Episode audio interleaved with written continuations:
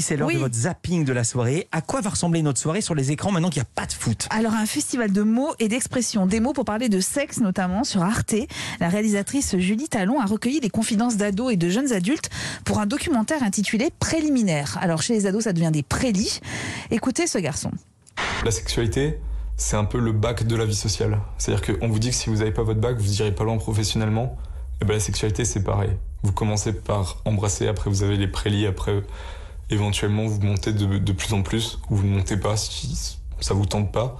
Mais c'est les, les rites de passage. Tout comme quand vous n'avez pas votre bac, on vous dit bah voilà, tu n'es rien. Et ben la sexualité, c'est pareil. J'adore l'expression le bac de la vie sociale. Ouais, voilà, ils ont le vrai, sens hein. de la formule, la méta- de la métaphore. Ils et elles évoquent la sexualité sans tabou, sans gêne, comme ces deux jeunes filles. Chatte, c'est mignon. Ouais, chatte, c'est positif parce que dire avoir de la chatte, c'est avoir de la chance. Ouais, c'est vraiment. Euh, C'est comme avoir du cul, quoi.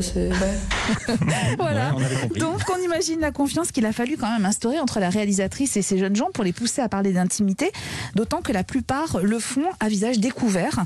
On se surprend à sourire, à pleurer aussi parfois quand il s'agit euh, de parler de la notion de consentement qui n'a pas été respectée, quand il s'agit de parler de viol, quand la seule approche qu'il et elle ont de la sexualité est une somme d'images pornographiques. C'est vraiment un documentaire à valeur sociologique. Et puis des mots aussi pour définir le nouveau sujet de stupéfiants sur France 5. Si je vous dis par exemple estaminet, zinc, crèmerie, boui-boui, bristroqué, Ouais, on bistroqué, on j'arrive est à l'ancienne. On est un peu à l'ancienne. Il- le sujet, ce sont donc les cafés. On appelait ça euh, la boutique de causerie au 19e siècle. Des cafés devenus le Parlement du peuple, le lieu pour les artistes aussi, comme à la Rotonde, dans le quartier Montparnasse. Ici, pendant l'entre-deux-guerres, c'est un limonadier, Victor Libion, qui fait la loi. À la rotonde, on n'était pas obligé de renouveler les consommations. Donc on prenait un seul café crème et on pouvait rester toute la journée. Il laissait les artistes piquer les restes des assiettes euh, des voisins. Pire, il les laissait emprunter les soucoupes, enfin emprunter, voler les soucoupes et les tasses, ce qui sont servis pour mélanger leur peinture. C'est un numéro encore très, très, très réussi de stupéfiants, au cours duquel vous allez croiser des révolutionnaires, Robert Doisneau, Jean Carmé, Rému, Piaf, mais aussi Manet, Zola et bien d'autres. C'est vraiment un délice à l'image de l'hommage de François Morel au café. Les bistrots sont des places publiques où l'on vient discuter, s'engueuler, batailler, contester, ferrailler. Laisse-moi finir ma phrase, je ne t'ai pas interrompu. Les bistrots sont des studios de télévision.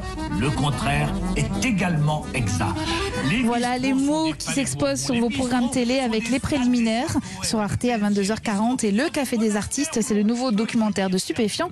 C'est sur France 5 à 20h50. Merci beaucoup, merci beaucoup Bertrand Chameroy. À demain.